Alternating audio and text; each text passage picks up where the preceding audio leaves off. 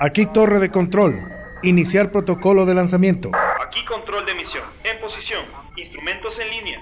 Equipos preparados. Tripulación en sus puestos. Requiero confirmación. Prosiga con el despegue. Repito, prosiga. Despegue confirmado. Despegue 3, 2, 1. Ignición. El despegue ha sido un éxito. Kicking Up está al aire. Largos días y placenteras noches amigos y amigas de Geeking Up. Yo soy su amigable vecino McFly y les doy la bienvenida a un nuevo programa. Ahora que estamos ya a ¿qué? tres semanas de terminar el año y la de la década. Chicos, así que conmigo Wow. se encuentra. Me hiciste sentir Acabo- o sea, de tener una regresión de. ¿Qué pasó? El tiempo pasa así, muchachos. ¿Qué pasó bueno, estos últimos 10 ya se adelantaron. Puede presentarse para nuestros nuevos viewers. No sé si hay nuevos viewers, pero por favor, chicos, preséntense. Hola, ¿qué tal chicos? Bienvenidos a un programa más. Mi nombre es Chela Strange, bienvenidos. Hola, hola a todos, bienvenidos a un nuevo programa. Yo soy Natalie Guillén, un poquito traumada con el comentario de Martín todavía, y, pero contenta de estar acompañándonos en este nuevo programa. Saludos chicos, con ustedes Lucho Nichan. Eh, muy, muy, muy contento de saludarles y de pasar una agradable, agradable noche hablando de las cosas que nos gustan. Yo nunca he entendido por qué la gente se, se trauma con el paso del tiempo. Si es algo natural. Es más, si es que el tiempo no pasara, sería tan aburrido. Yo es que no pienso en eso, y, y el hecho de no pensar en ello, cuando lo, lo- me doy cuenta de que sí está pasando, pues me, no sé, me... Eso es lo que te trauma. Sí, sí. No sientes el paso del tiempo, pero luego viene alguien y te dice, ay, ya se va a acabar el 2019 y es, ay, carajo. O sea, no sé si a ustedes les pasa lo mismo, pero estos últimos años, o sea, los años de vida adulta, Te pasa más han rápido. pasado muy rápido. Es como Sí. que antes que pase un año era como que una, una eternidad. Pero ahora es así como que es, es el 1 de diciembre, pestañeas y ya se acabó. y es del 1 de diciembre del siguiente año, ¿no? Sí. Claro. ¿Cómo pasó? Ah, espera, estaba muy borracho, lo siento. Como Tirio. Más o menos. Fue una Sí, historia pero- larga y estuve borracho la mayor parte del tiempo. Esa es mi función. Pero sí. sé cosas. Creo Ah. que así es la vida del adulto, El adulto. eh, joven, El por decirlo de alguna forma. El adulto joven. Puede ser, pero. O sea, yo realmente no. Yo trato de sí ser consciente del paso del tiempo porque sé que el reloj corre y algún día se va a acabar la pila, entonces hay que aprovechar cada minuto. Sí, es otro comentario deprimente, no sé. Sí. Yo creo que lo que nos trauma es, no es si el paso del tiempo ni nada, sino las perspectivas. Dices, oye, ya se acabó una década. ¿Dónde estaba hace 10 años? ¿Dónde estoy ahora? ¿Y qué he hecho? Y es justamente esa pregunta que he hecho en este tiempo lo que a veces creo que debe generar, o puede generar un poco de ansiedad, ¿no? Es como que. ¿y ahora? Hace 10 años, hace- tenía 16 años. Creo que estaba haciendo básicamente lo mismo que ahora, pero ahora tengo dinero propio. Ahora tengo deudas. Exactamente, entonces, por ejemplo, a, a mí me pasa que cojo y veo los álbumes familiares y mi papá con 30 años ya me tenía a mí, eh, ya tenían casa, tenían auto, más o menos un trabajo y todo. Creo que es algo que Y luego me veo a mí y digo, oye, ¿y esto? Entonces, ¿Qué pasó? sí, sí, o sea, como que, ¿qué pasó?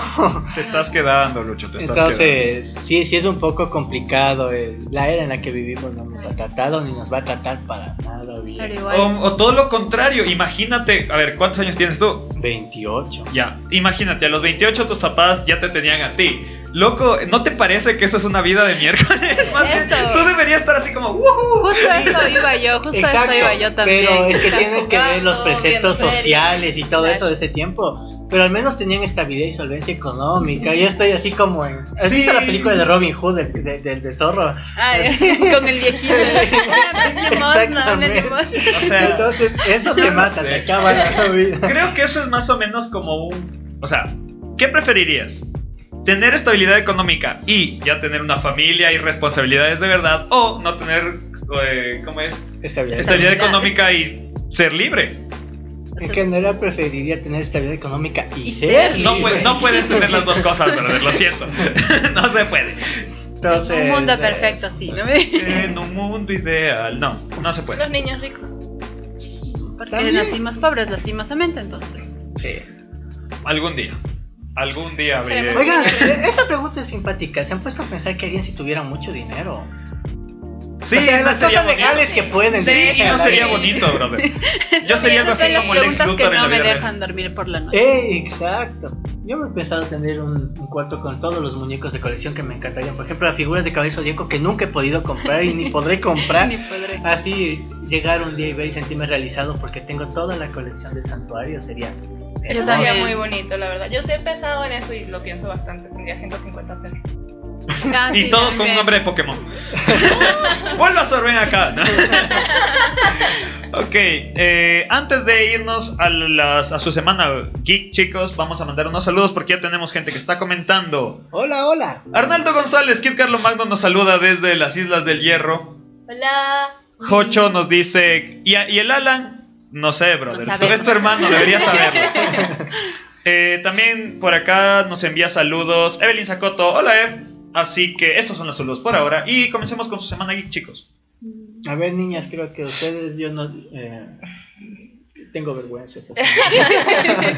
Me pasé Está viendo Little sí. Pony toda la Oye, pero el, el comentario de Dustin de Stranger Things respecto a My Little Pony es bien nerd, la Ah, verdad. sí, sí, sí, sí, cierto que hacen un Ahorita análisis. hay- No llego, no llego a Esa ese es la nivel. cátedra de My Little Pony. Es una de las mejores escenas de la serie, la verdad. Ajá. Sí, es muy buena. Yo también me quedé así.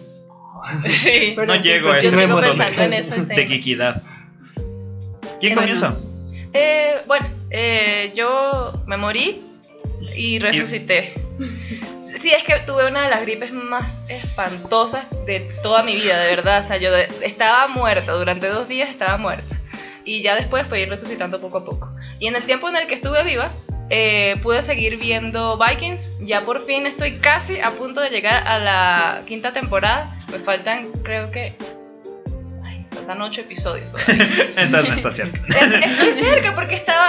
Hace dos semanas estaba en la primera. Ah, bueno, entonces ya sabes. le, le he puesto ganitas. Eh, a ver, ¿qué más? Voy por el cuarto episodio de, de Mandalorian. El cuarto episodio, por cierto, me encantó. Creo que es hasta ahora mi favorito. Más allá de, de la aparición de, del mini Yoda y todo lo tierno y, y lo, lo bonito de, de todas esas escenas. Este episodio no tiene tanto mini Yoda, pero tiene otras cosas que me llamaron mucho la atención. O sea, tiene muchos personajes y le metieron muchas más cosas que me hicieron ver que la serie puede tomar otro rumbo y me encantó. Este es hasta ahora mi, mi episodio favorito. Y vi The Irishman. La vi en tres días. Me- Guau. eh, Que dura tres horas, ¿no? Sí, una hora por día. La veía en la noche, que llegaba de la, del trabajo, eh, comía y me ponía a verla. Es un poco densa y creo que esa es la razón por la que la vi con, con tanta... Como que, Pausadita, como Sí. miniserie. Sí, de hecho mucha gente la considera miniserie y dicen que ¿por qué no hiciste una miniserie? Y la verdad es que entiendo ya a este punto por qué no es una miniserie, de verdad que no se entendería si fuera una serie. Eh, de la forma en la que se entiende así como película. Yo después de esto sí la voy a ver corrida. Y muy buena, de verdad, la disfruté bastante. Una de las mejores películas que he visto en el año, contando Joker, por ejemplo. Es muy buena, la recomiendo bastante. Y creo que eso es todo. Mi semana geek. Bueno, a ver. Yo eh, estoy, creo que es cuarto episodio de esta serie de Castle Rock. No sé si la han visto. Es una serie impresionante que está basada en el universo de Stephen King, junto con una que otra producción ahí de J.J. Abrams. Es muy buena, en especial esta segunda temporada se enfocan bastante en el libro de que es Misery y Salem Slot. Entonces está muy buena. Creo que vi hasta el cuarto capítulo. Esta serie, si no estoy mal, creo que es de Amazon o de.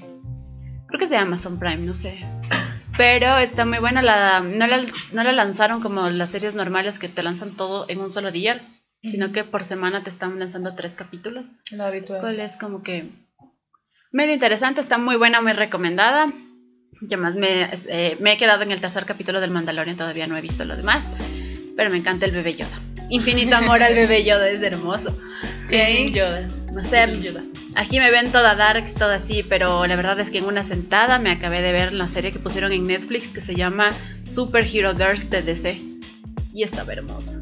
Es súper linda, es súper linda, es de dibujos. Y están Ah, todas ya, las, ya, ya, las superheroínas de DC Comics. y es hermosa, es Ah, hermosa. Está Wonder Woman, Batgirl, eh, Green Lantern. ¿Qué más está? Jessica Cruz, Green Lantern. Sí, Jessica Cruz. Mm, Satana, está hermosa esa serie, me encantó, súper infantil, pero súper linda. O sea, Los- con ese nombre era de esperarse. Ajá, pero es que está súper linda. Más que todo, como que lo- los gags a, las- a los cómics está súper chévere. Por ejemplo, sale Hal Jordan, pero lo ponen como que el típico chico súper guapo y engreído. Como Hal Jordan mismo, Como pero, Hal Jordan, pero un poquito más comiquero, así. Más como que para los niños chiquitos. Pero me encantó. La serie es súper cortita, tiene capítulos creo que de 10 a 15 minutos. No son así, son- Son como unos pequeños sketches, Ajá. pero son súper lindos y te enseñan los valores de las eh, superheroínas, creo que es lo más importante. Ah, qué lindo. Es muy bonita. ¿Qué más me vi? ¿Qué más me vi? Mm, bueno, creo que eso fue más o menos toda mi semana. Lastimosamente estaba como que en exámenes. Entonces, Oh. no pude hacer mucho. Lucho. Eso mismo, yo no tengo una semana geek, tengo una semana nerd, pero así nerd a morir. Pero bueno, eh, cosas geeks que he hecho, los mangas y animes que sigo semanalmente. Que son Eh, un chorro. No, esos son cuatro, la verdad. Eh, pero de todos destaca muchísimo Doctor Stone, que lo había recomendado apenas se estrenó. Eh, eh, esta temporada es de, de anime de invierno. Y de nuevo, o sea, lo vuelvo a recomendar, es excelente, súper chévere. Y la analogía que había hecho de esta serie, de este anime y manga, ¿no? Es la que. ay, eh, sí vieron el show de Big Man cuando eran Sí, niños, sí. ¿verdad? Ya, es un show de Big Man en anime. Eh, pero no con, con las cosas extravagantes del anime, ¿no? sino que en verdad te enseñan verdadera ciencia. Te enseñan eh, cómo se hace un generador eléctrico, Un generador nuclear para que explotes a la Unión Soviética. eh, cómo se hace una rueda de trabajo, cómo se descubrieron los engranes y todo. Entonces, Doctor Stone es una, una serie súper chévere, eh, una sinopsis así bien general. eh, para el año 2000 y pico sucede un accidente que petrifica toda la humanidad. Y lo interesante es que los humanos petrificados están conscientes dentro de sus capullos de, piedra, si se puede decir así, hasta que uno de los chicos más inteligentes del mundo que ama la ciencia despierta y empieza a descubrir el misterio el misterio de la petrificación.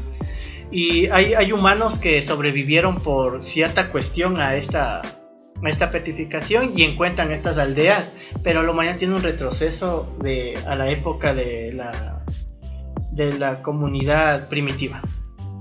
Y él empieza a implementar ciencia ahí, entonces es súper chévere, es muy educativo, muy entretenido y les recomiendo. De ahí pues nada, esto digo, una semana nerd, no geek. Eh, no he podido seguir con Arrow, me quedé en el capítulo 19 de la tercera temporada, que me encantó porque el capítulo se llama Flecha Rota y es cuando Ra's al Ghul no acepta un no por respuesta como novio tóxico y, y jode toda la vida de Oliver porque le da la gana. Es que literalmente es un novio tóxico, pero. Pero al respecto de este Ra's al Ghul me ha gustado muchísimo. el Sí, aunque performance. es mejor que el de Gotham, Es bueno, excelente. Es, es Es mucho mejor que el de. Gotham. Me hizo, me, me hizo acuerdo a Oberyn Martell. Sí, Sí, Sí. exactamente. Yo justamente eh, me imaginaba así. Y yo tengo la imagen del Ra's al Ghul de Ian Neeson de, de Batman. Mm, Que no es el mejor. No, eh. pero- Pero, es Liam Neeson. pero pero es Liam Liam Neeson, Neeson. Entonces, este Ra's al Ghul me, me ha gustado muchísimo su performance. Y estoy, en verdad, estoy queriendo continuar con, con la serie. Pero hasta ahí nomás. Bueno, a ver, por mi parte tampoco es que he tenido, he visto mucho. Eh, ya terminé de ver Titans por fin. Estuvo muy bien, muy bien. Y, y termino de ver y ya la, la, la ponen para Netflix y así como que... Ah, bueno, pero bueno, ya me la vi, estuvo muy bien, me gustó esta segunda temporada. Hubo cosas que no me está gustando por dónde van. Ese, ese Nightwing que está muy batmanizado. O sea, es demasiado darks, así, demasiado... No, no me gusta. Demasiado Batman. Sí, le, le falta, le falta esa chispa que tiene Dick Grayson. Estoy enamorado de, de Dove. De Paloma está. uh, así como que debería quedarse con ella. No con, no con Starfire. No me gusta ese Starfire. A nadie le gusta. Starfire. No. Y, y no es una cuestión, o no sé, o sea, yo crecí viendo eh, de Teen Titans y la Claro. Starfire, o sea, eh, todo el argumento que dicen, pero Starfire es extraterrestre y es naranja. Exacto. Pero en tal caso, pinten de naranja. Ay, ya. pues, sí. No porque después pasa lo del, lo del Doctor El Manhattan. A eso iba. Parece genio de Aladdin de Will Parece Smith. calamardo. No, Ah, qué horror. y después de eso. eh, quise verme The Irishman, pero esto es, o sea, ya- o sea, antes de comenzar dije, no, esta es una de esas películas que hay que ponerle atención. Sí, Sí. Y no, entonces me puse a buscar así algo que ver. Me encontré una película que no tiene nada que ver geek, pero está muy buena, que se llama La inspiradora historia de Vini Pacienza, que es de un boxeador que tuvo un accidente de tránsito y se rompió el cuello, pero él dijo, no, voy a seguir peleando y... Bien, es con el chico que hace de Whiplash, Oh. con el actor que hace. Whiplash, que es un actorazo ese tipo, o sea, ¿para qué? Es un actorazo. No, esa película es muy buena. Whiplash es una de mis películas favoritas en el mundo Sí, mundial. es muy buena. Y estuvo muy bien, la, la recomiendo, está en Netflix. La inspiradora historia de Vini Plas- Pacienza, así se llama. Y de ahí me, me comencé a ver Los Caballeros del Zodiaco. Porque dije, ok, no puedo darme por vencido con los animes. Así que ya llevo 11 capítulos así con, con la vena que me salta, así como... Sí. No, Es que es muy estresante. Yo me acuerdo que cuando era niña me encantaban los caballeros del zodiaco, me fascinaba.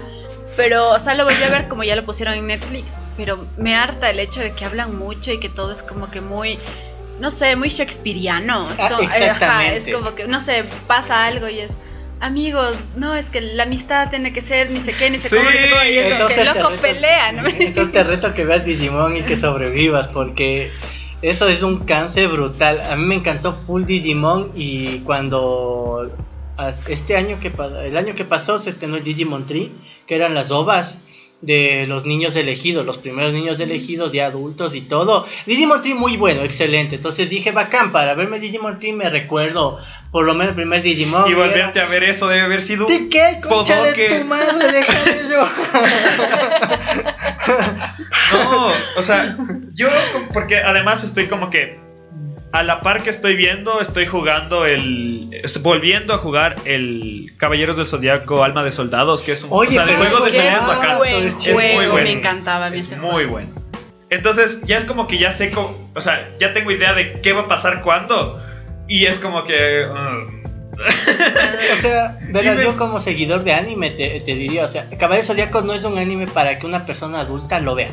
Sí, eh, está pensado para niños y niños de nuestra generación. Ahorita nosotros Pero es que demandamos ¿cómo otro niño se tipo de fumaba contenido. eso, brother. Por eso es que tenemos problemas mentales. Pero si tú ves, por ejemplo, eh, la, la propuesta de Cabeza Zodiaco es bastante parecida a de Power Rangers. Pose, eh, pelea, bla bla bla bla, y se acabó. Pero los Power Rangers se ven mucho más rápido. Todo se resolvía en un capítulo. Porque, Pero claro, todos pero los es que- capítulos eran lo mismo. Exactamente. Pero todo se resolvía. De hecho, eso me di cuenta volviendo a jugar el, el, el Soul of Soldier, el Soldier Zorro, como se diga. Todas las sagas son lo mismo y pasan las mismas cosas. Siempre, ¿cómo es? Shion se queda ciego, Sirio. Shiryu. Shiryu se queda ciego, el, ¿cómo es? Eh, en algún momento Shun se tien- tiene que perder la armadura para liberar, para liberar su verdadero poder. En todas, eh, Seiya llega al final, pero no debería llegar al final porque pierde todas las peleas excepto la última. Entonces es como que Saori no hace nada. Saori no hace nada. Eso es algo que no entiendo. Se Sí, supone ¿cómo que una se diosa puede ser supone- tan inepta, no? o sea, sí, o sea, verás. Al inicio, por- porque me puse a ver desde el, desde el torneo galáctico. Al inicio, cuando se supone que protegen a Saori, dicen que tienen que protegerla porque ella va a ser la que va a salvar al mundo. Y nunca hace nada. Y eso digo, eh, ¿cómo puede salvar al mundo si no se puede salvar a ella misma? Y es un buen punto. Entonces, pero ahí estoy. Quiero ver si es que llego hasta, hasta Hades. Porque creo que Hades es como que la mejorcita. Hades es la mejor. De hecho, en Netflix la pusieron mucho antes de poner toda la serie. Y esa sí me la acabé, creo que en un fin de semana. Esa es la mejor. Es que, uno, la animación es un millón de veces Claro. la mejor. Es difícil. Eh, segundo, tiene una trama como que ya un poquito más, más adulta. El hecho de que se van al infierno ya es como que ya te llama más la atención. Y tienen los plot twists que tú de chiquito no cachabas de que Shun iba a ser Hades. Entonces, Ah. como que, ah. Pero para mí esa es la mejor. Y es como que la más rápida de, de consumir. En cambio, la, toda la serie es muy shakespeariana. Claro, lo que pasa es que en el en The Hades eh, se lanzó como Original Video audio, eh, game, entonces Original Video Animation, que es OVA, entonces tenían que hacerlas rápido. Pero lo de que rescata muchísimo de Hades, como, como dice Chell, la trama, ¿no? La, la traición mismo de los antiguos caballeros. Ahora te deja así como que wow, y luego cuando te das cuenta que en verdad no traicionaron y quedan como mártires y todo es genial. A mí me mata la muerte de Shaka. Ah, es brutal. No, Me y de ahí me mata. puse a ver Eso es un más montón de épico que su videos. Sí. Full. Me puse a ver un montón de videos de lo que pasa después con, con la película, primero que era la de la apertura del cielo y que después el vato que hizo Los Caballeros dijo, no, no, no, no, no, lo hicieron todo mal, voy a hacerlo yo. Hizo Next Dimension y todo salió peor. No, Next Dimension tiene una apuesta genialísima. Tiene Pero un- todo el mundo la odia. Next Dimension no. Lo que odian de Next Dimension es que el man coge y escribe una página y se rasca los huevos 15 días. No sé, Entonces, yo he visto no muy, sale muy malas y- críticas de Next Dimension. Eh, no, el problema es que la serie avanza sumamente lento, pero tiene algunas eh, eh, algunas propuestas sumamente interesantes, la verdad, el, el Next Dimension, porque es el que va a dar paso a la apertura del cielo. Pero no sé Se si supone que, o sea, según estuve viendo en estos videos, se supone que la apertura del cielo era originalmente. Pero hicieron un montón de cosas que no debían hacer, entonces dijo, no, no, no, no, voy a hacerlo otra vez, eso ya no es canon y... Claro, eso lo habíamos discutido antes, y es lo que suele pasar, como decíamos con Warner, que se auto boicotea y un, un guion súper bien hecho y todo, dice, no, cambiemos esto. Lo mismo pasó con, con, con la apertura del cielo, que fue un fracaso total, aunque la animación es bellísima. Es, es- es hermosa porque son los mismos artistas eh, y animadores que trabajaron en las obras de Hades. Y bueno, así terminamos el- la semana aquí que se alargó un montón. Así que vamos rápido a raro. entrar por... Qué raro. Qué raro. Vamos a entrar con el weekly de esta semana y ya regresamos. Noticias, novedades y tendencias. Todo lo que sucedió esta semana en la cultura geek. En el weekly de Geeking Up. Ok, esta semana tenemos tres temas que creo que nos vamos a demorar más en dos, así que vamos primero, vamos en orden que puse en la, en la guía. Salió el nuevo tráiler de la segunda temporada de The Boys. Uf. ¿Alguno la vio? Sí, me encantó. Creo que es la mejor serie del año. No yet. Para mí es la mejor. Increíble. Sí, he escuchado súper buenas referencias, súper buenas críticas, pero no la he visto todavía. Tienes que ver. Sí, es muy Tienes buena. que ver. Y además esta segunda temporada se ve que va a estar... Uy, no. A lo menos a mí me encantó el primer plano del tráiler, que sale El, con la sangre. sí. No, demasiado, ¿Cómo es? demasiado. El Homelander. Homelander. Muy buena, me parece una excelente puesta esta serie, el hecho de que te critican justo ahora, ¿no? Que está de moda todo lo que son los superhéroes, que te echen esta novela gráfica porque está basada en una novela gráfica. Una especie de, de parodia, pero cruda, acerca de los superhéroes. Es muy buena, está muy recomendada y para mí creo que ha sido el mejor estreno de series de este año. Deben verla. Sí, el, el plot mismo de que haría un humano con poder es, es- es genial. O sea, Es el, el- el poder, bien o mal, te va a corromper y puede ser bueno, pero no eres perfecto. Entonces tienes tus cosas, tus cosas malas y a veces como que ese poder justamente explota esas vulnerabilidades. Entonces sí, es, es, es, una, es una apuesta y una propuesta excelente y genial hacia la humanidad del héroe, como habíamos hablado también en algún programa anterior. Y a mí me gusta muchísimo y siempre lo compararé con The Watchmen porque también te muestran También es- Justo eso iba a esa decir. Es más o crudeza. menos, De va hecho, más o menos de de superhéroes se está poniendo muy de moda porque aparece The Watchmen, aparece The Boys, aparece Umbrella Academy. O sea, Donde te muestran los héroes tal y como serían, no solo humanos. lo, lo bonito de que ay sí salvo el mundo y se acabó.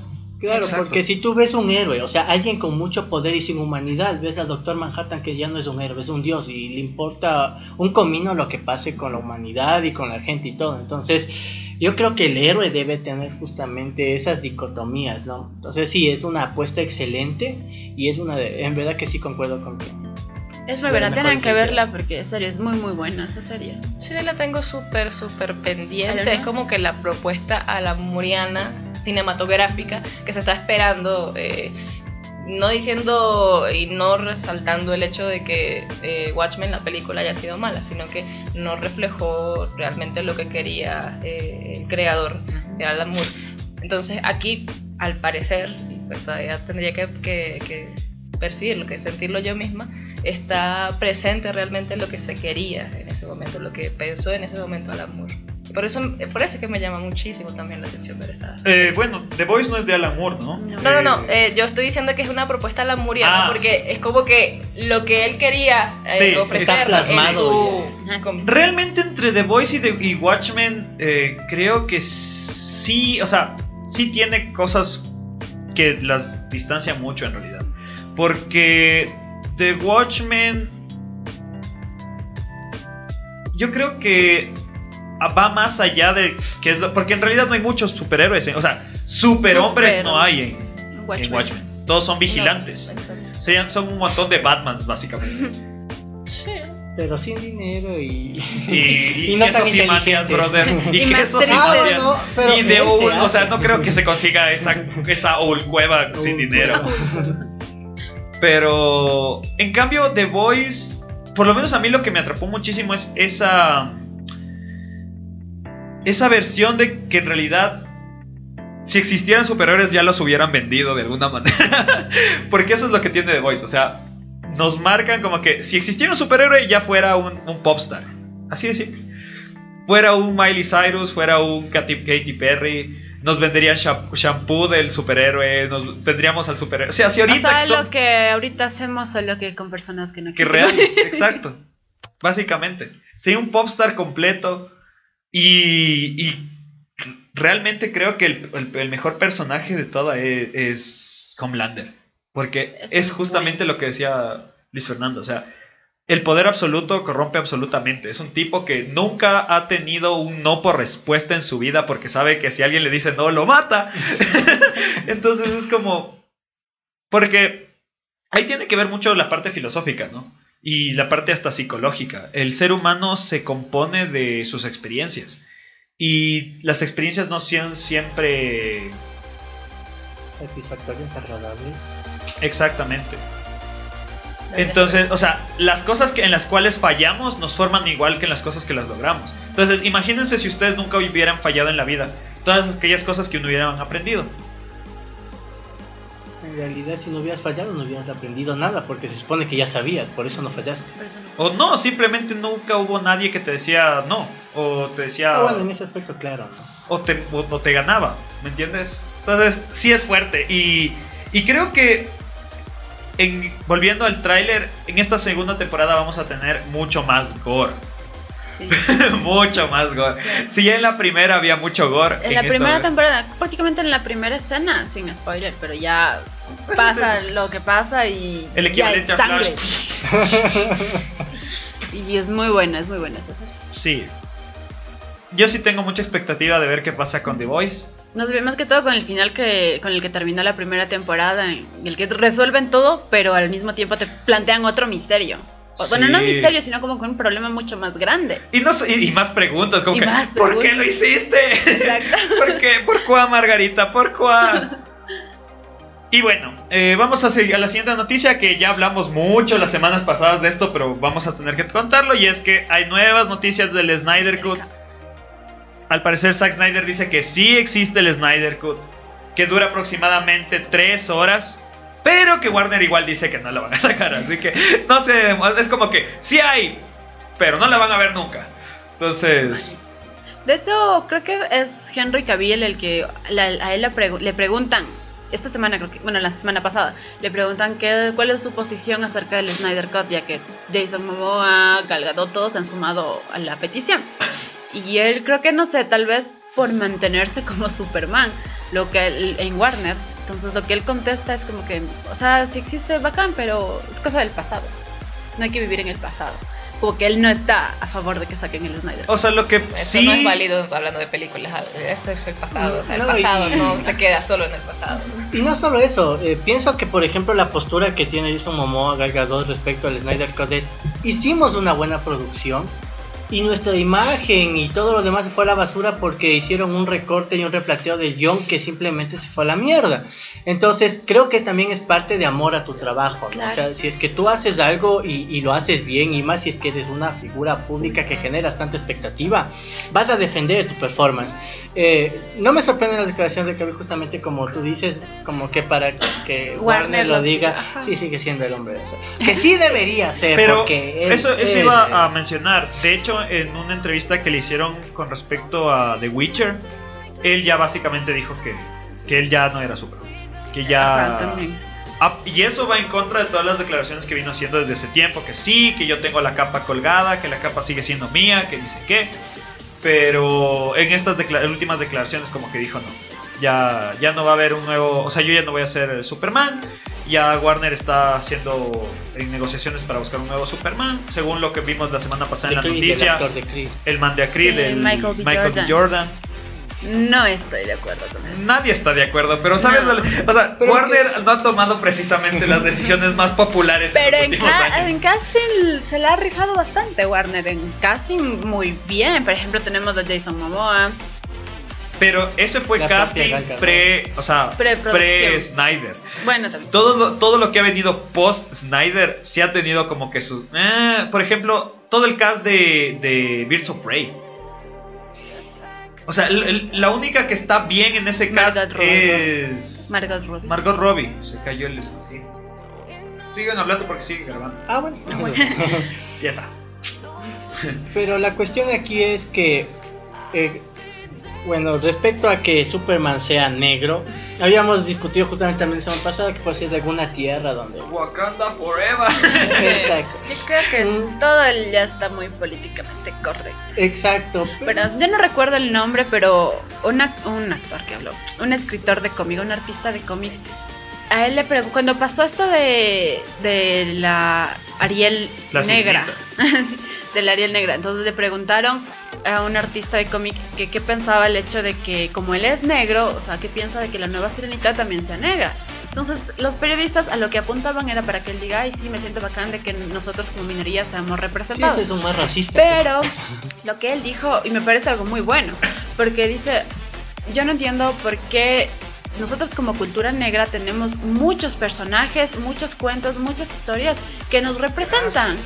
Pero yo no entiendo por qué el hecho de coger algo que es de la cultura blanca y hacerlo con, actores, con actrices negros, que como que lo nuestro no valiera. Porque eso es una forma. Oye, es una muy buena. Es un muy Es buen que argumento. Eso es una forma de seguir menospreciando la cultura negra, o sea, el pueblo negro, afrodescendiente o como se diga, pero eh, decir, ok, sí, mira, somos cool, ¿sí me entiendes? O sea, los seguimos discriminando, pero para que no nos linchen les vamos a dar esto, ¿me entiendes? Porque en realidad sigue siendo lo mismo.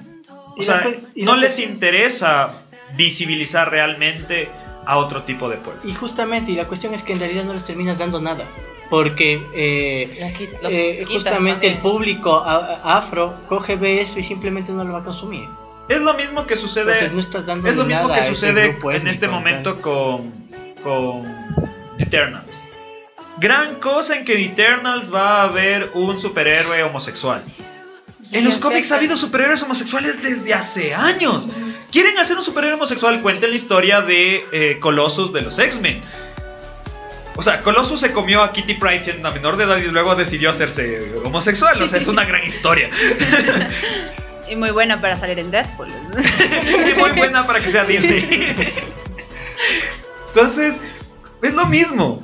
No sé, yo creo que deberíamos hacer un programa con el tema principal de que, de que personajes están buenos en este cambio de políticamente correcto. Que hay, Que empatan. hay que, ajá, que hay personajes que es como que bacán. Por ejemplo, a mí me gustó, yo acabé de ver Supergirl hace pocos días y en la cuarta temporada, si no estoy mal, ingresa The Dreamer, que es eh, la primera superheroína transexual. Sí. Pero en esta historia te lo venden bien, ¿por qué? Porque empieza este problema de la xenofobia con los aliens en la tierra de Supergirl.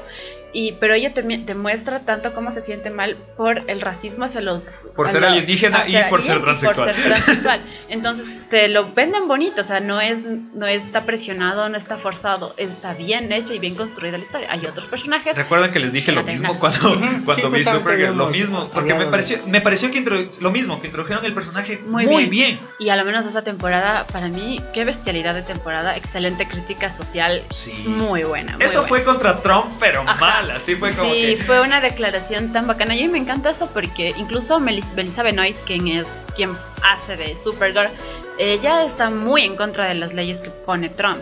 Incluso ella siempre sale en la marcha de- del Día de la Mujer con un letre- su típico letrero desde ya hace cuatro años en los que ella pone, bueno, my pussy is por Kryptonite, no me acuerdo bien en inglés, perdón, reprobé inglés, ¿no?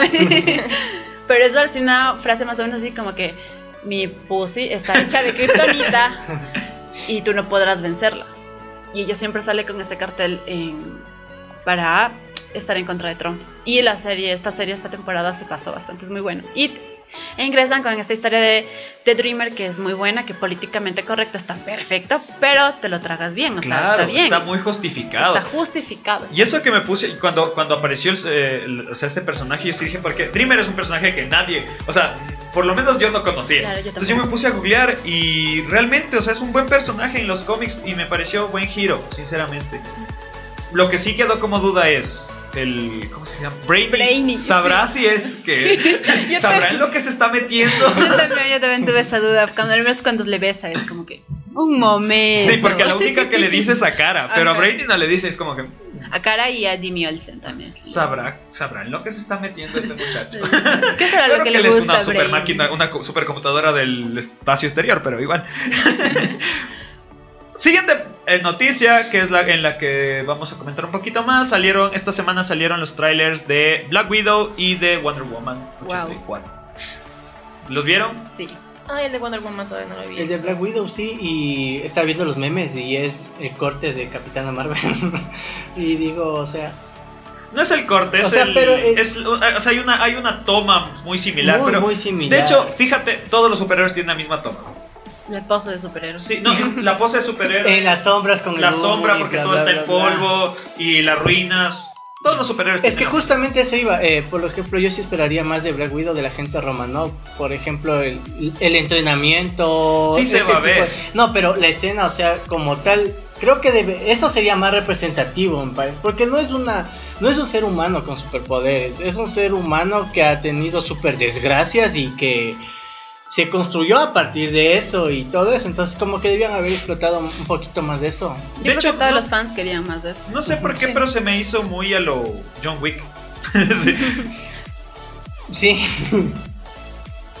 ¿A ti qué te pareció? Nat? El aire del tráiler fue como que más familiar, como algo que no sé, redunda y, y va muy de la mano con la visión que se tenía de, de, de Natasha Romanoff en la última película, que ella muere y, y lo hace por su familia y se ve como que lo mal que está ella con cuando todos desaparecen, cuando Thanos hace lo que hace y todos desaparecen, ella es como que la que más sufre y se ve más su, su estado familiar. Entonces, esta, peli esta película siento que es así. El tráiler me mostró eso. Donde se ve que sí, que sí, la hermana y se ve el grupo de los, no sé, Black Widow y, y, no sé, yo lo veo así, muy, muy, muy familiar y que la va a representar así de esa forma. O sea, como que le va a dar más peso al hecho de que ella de verdad está muy metida con, con el grupo y los veía como una familia y esto va a ser algo que, que le va a dar más peso a eso.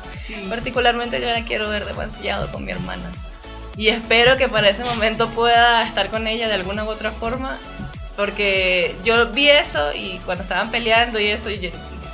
"Ah, no, tengo que verla con mi hermana, tengo que ver esto con mi Por hermana. ejemplo, yo eh, a mí no me gustó mucho que Black Widow haya terminado como la mamá de los Avengers. O sea, con, con, con ese componente emocional tan, tan grande ligado a- a- al equipo como Es que tal. tenían que hacerla querer para que su muerte signifique algo, bro. Sí. Entonces, yo sí quisiera o esperaría ver un- una Black Widow así, o sea, el entrenamiento para asesina así súper fría y todo lo que le pasó, esas tramas oscuras y negras que Marvel nunca lo va a hacer. Nunca lo va a hacer. Eso te iba a decir. A Disney ver, no lo va a hacer. vamos a hacer un poquito de. Vamos a recordar un poquito. Y en realidad.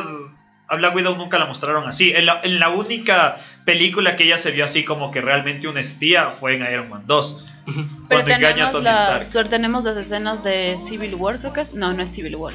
Pero aún así Es- ya es ay. como que. O sea, se la ve como media espía, pero siempre No, no, tiene. es ese flashback que tiene cuando está con Hulk. El de la. Cuando se ve cómo la llevan al, al cuarto rojo que Ah. ella mismo cuenta. O sea, eso a mí me parece muy interesante. Porque te está contando el inicio del por qué ella es así, también media alejada, media allá su vida y toda esa vaina. Y a partir de lo que entra Shield es lo que ella cambia con su relación con Hawkeye. A mí yo esperaba ver eso. Como que el inicio de cómo las eligen tal vez desde niños, o sea, por qué razón Rusia, o bueno, en esa época la Unión Soviética dice, eh, tú niña vas a tal lado, tú, tú no me sirves, tú sigues siendo una niña normal, tú no, tú vas a ser una espía. Y el momento en como ella misma lo dice que es bastante crudo, que a ellas les hacen esa operación prácticamente como de ligadura, en la que ya no puede tener hijos, para que así algo no se interponga en sus misiones.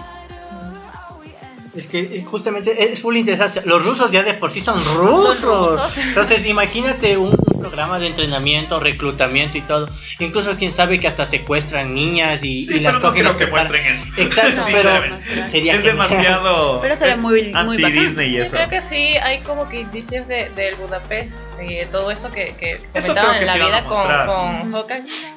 Pero que sean, que profundicen en eso, yo tampoco. Yo No, Lo que no me gustó mucho fue el personaje que hace el de Stranger Things. Stranger Things. Le tengo Ah. fe, yo le tengo fe porque quiero que en verdad se, se como que mejore después del fiasco que fue con Hellboy. Mm. Entonces, No he visto a Hellboy yo todavía. tampoco no lo he visto, pero no la quiero ver tampoco.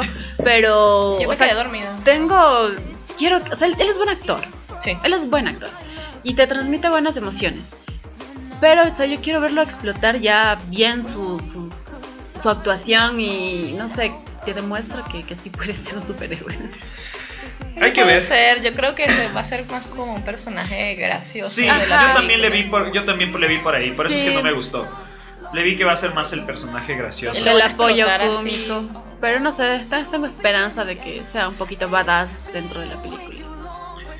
Y de ahí tu- tuvimos el, el de Wonder Woman 84. Yo lo vi esta mañana y wow. Sí, o sea, sí estuvo bien.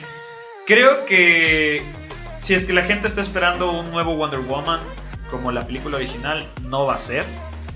La vi, vi ahí un par de cosas uh, que no me terminaron de cuadrar. El... No, fue mi idea o, el- o- o Pedro Pascal eh, engordó un chingo después sí, de... yo, yo justo iba a decir eso porque yo, yo lo vi, a ver, ese tráiler lo vi creo que ayer.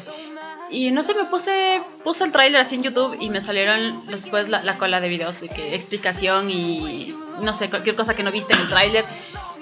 Bueno, y me sale, ¿no? Que Pedro Pascal y es K. Claro, es Pedro Oberyn Pascal Martel. K. Lo que era así, es una cosa redonda. Claro, y a mí me encanta, yo tengo un petiche por Pedro Pascal, me fascina y como Oberyn Martel es el amor de mi vida. Me quiero casar con Oberyn Martel. Pero, pero no tiene en esa- el cráneo. Ay, qué comentario tan triste. Pero lastimosamente, no sé, yo no lo reconocí en el tráiler. A mí, sí, en ese Sí. video no me decían es Pedro Pascal y lo regresé y fue como que, oh por Dios. Pero ese Pedro Pascal se comió a Pedro Pascal. Sí, está demasiado gordo. Demasiado Para gordo. buena está. vida. Y de ahí eh, me tranquilizó el hecho de saber, porque sacaron la noticia que sí, va, sí se va a ver a Chita como Chita. Que, no- porque en el tráiler solo se le ve con la chaqueta y, y De hecho, en el artbook, uno de los artbooks que ya han salido, los se sa- sale Eda solo, pero como que todo el, o sea, normal, no ropa normal, blusa, chaqueta y pantalón, pero de chita. Y es, todo el mundo se quedó como que, Sí, o sea- pero, pero ya hubo declaraciones de que sí va a aparecer. lo que yo Chita, quiero Chita. ver es si es que sale el avión invisible, Jet invisible. Dicen que sí va a que aparecer. sí va a- Dicen que sí va a aparecer. Aunque me pareció mucho más chingona la escena de ella balanceándose en los rayos con el. Estuvo muy cool. Así, muy, muy cool. Gal Gadot sigue siendo uno de mis. de mis crush de cine.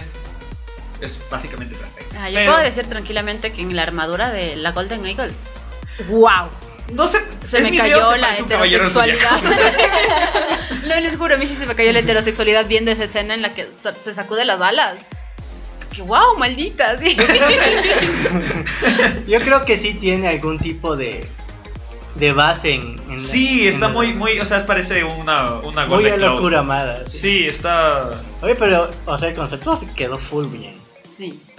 Hay A que ver, me- hay que ver, insisto, porque si Pero- es que el problema de eso, insisto, el peor enemigo del cine hoy es el hype. Cuanto más esperes de una película, más te defrauda y peores críticas tiene y peor le va. Por eso es que las películas que menos hype han tenido han sido las que han trepado, han, han sorprendido, porque las que más hype, no, creo que la, la única que sobrevivió al hype fue Sí, que- El Avengers. Joker. Yo creo Joker. también. El Joker, la baja, el hype bajó un montón. No. Porque la gente, la gente quería ir a verla por todas las cosas malas que la gente decía. Ah, tú dices después y como que la gente dice, "Eh, pero es normal. No. Y sí he escuchado comentarios de eso, o sea, de, de, de- de muchos seguidores que les gusta más el, el estilo de Marvel, que es más vistoso. Pero incluso a Marvel le pasó. Incluso a Marvel le pasó con Civil War. Se fue al diablo por eso. Pero es que es pésima. Sí. Es que no. La película no es mala. El problema es que es Civil War. Yo siempre digo lo mismo. Si esa película le llamaras Capitán América y la búsqueda del patito amarillo, sería una, pre- una película buena. A mí me faltó en Civil War la explotación justamente de, de los bandos. ¿Por qué el uno, por qué el otro? Y darles más desarrollo a los personajes principales. ¿Por que en qué este se llama caso es Iron Civil Man? Y todo eso. eh, y, y Capitán América, ¿no? Porque ninguno está equivocado. Eso es lo interesante de la película. A mí no parece que ninguno esté equivocado. Entonces, como que debió la película haber profundizado y desarrollado más los personajes en esta parte del conflicto. para Por eso me pareció full fofa. Es que para una película no, no puedes hacer tanto eso, porque Claro. son bastantes personajes. Yo creo que eso hubiera quedado mejor como que para una saga, una trilogía. Si hubiera, Hubiera sido si hubiera sido, o sea, el equivalente a Infinity War, pero que termine en una Civil War. Yo, yo siempre digo lo mismo. Esa película se llamaba de otra manera y hubiera sido una película pasable. El problema es que todo el mundo que fue a ver como, wow, es Civil War, tiene que aparecer un chillón de superhéroes y es- va a aparecer Spider-Man, Spider-Man. entonces de ley se va a quitar la, la máscara y va a pasar... Cuando vimos eso fue como que... Sí, en Eh. definitiva ese es uno de los enemigos de las películas actuales. Exacto. Pasó con, insisto, con... eh, Pero ¿sabes? Game of Thrones ha pasado con todo. El eh, eso Hyde ya- es el peor Es la enemigo. temporada, o sea, no, No, le culpes a Kyle, le no, hicieron verga no. porque sí. El, el peor enemigo de Game of Thrones fueron los directores, Los- de, los los directores. guionistas de Game of Thrones. Ok, vamos a terminar el weekly aquí. Nos vamos a una pausa de 30 segundos y regresamos con el tema de esta semana. Así que no se vayan. No te desconectes. Geeking regresará en un momento. Mientras tanto, no olvides seguirnos en nuestras redes sociales. Arroba geekingup.es en Instagram y Facebook. Arroba geekingup.es sin el punto en Twitter.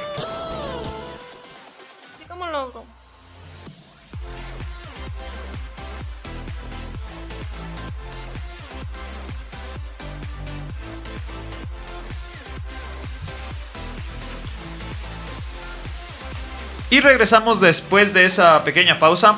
Eh, antes de comenzar con el tema, vamos a mandar algunos saludos. Joel Puentes nos puso 17 viewers. Eso fue hace mucho porque ahorita nos quedan 8. Eh, Jaime Gerardo Pinto nos comentó como drama, amigo. Drama, supongo que era cuando estábamos hablando de los caballeros del zodiaco. Eh, déjenme ver quién más nos ha comentado, tal vez por acá. Jorge Jeremy Bonifaz nos saluda. Sensei, ¿cómo está? Y Dani Bonilla comentó para Lucho, amo Doctor Stone, todos likes por eso. Gracias. Sí, muy buena, muy buena. Mm.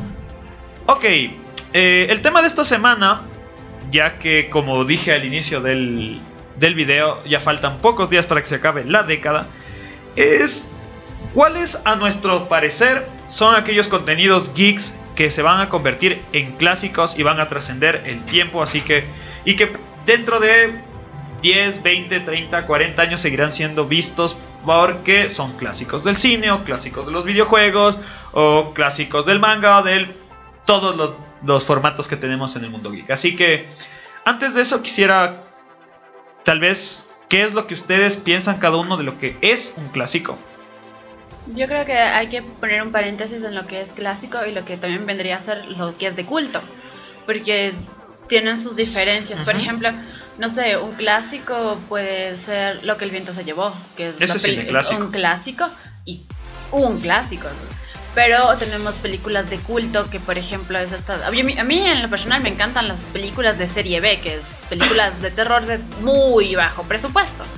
Entonces hay una película que el título es muy estúpido, se llama La matanza de los tomates asesinos. Pero es muy buena, es muy buena, es para ver ya, es chistosa. Pero esa Es ya una es una película de culto que no va a ser un clásico al nivel de lo que es lo que el viento se llevó o no sé, Ciudadano Kane. Son, eso es la- una diferencia, ¿no? Tendremos que especificar lo que es. eso. Ok, ¿qué es lo que hace, antes de seguir con el clásico, qué es lo que hace una película de culto o un videojuego de culto o un cómic de culto o lo que sea, Eh, de culto? Yo creo que es el hecho de que capaz no es apreciado en su época y luego lo ven, por ejemplo, El Resplandor. El Resplandor cuando salió tuvo muchas críticas, de hecho Stanley Kubrick estuvo nominado para el Razzie a Peor Director del año. Y ahora es, tú ves El Resplandor y dices, oh por Dios, o sea, el man sí estaba loco, estaba bien chiflado, pero es una obra de arte. Que ahora sabemos cómo es. O Odisea en el espacio. Pero esa es una película clásica. Y de culto. Es de culto Sí. también. Pero por ejemplo, esa no la apreciaron en su época.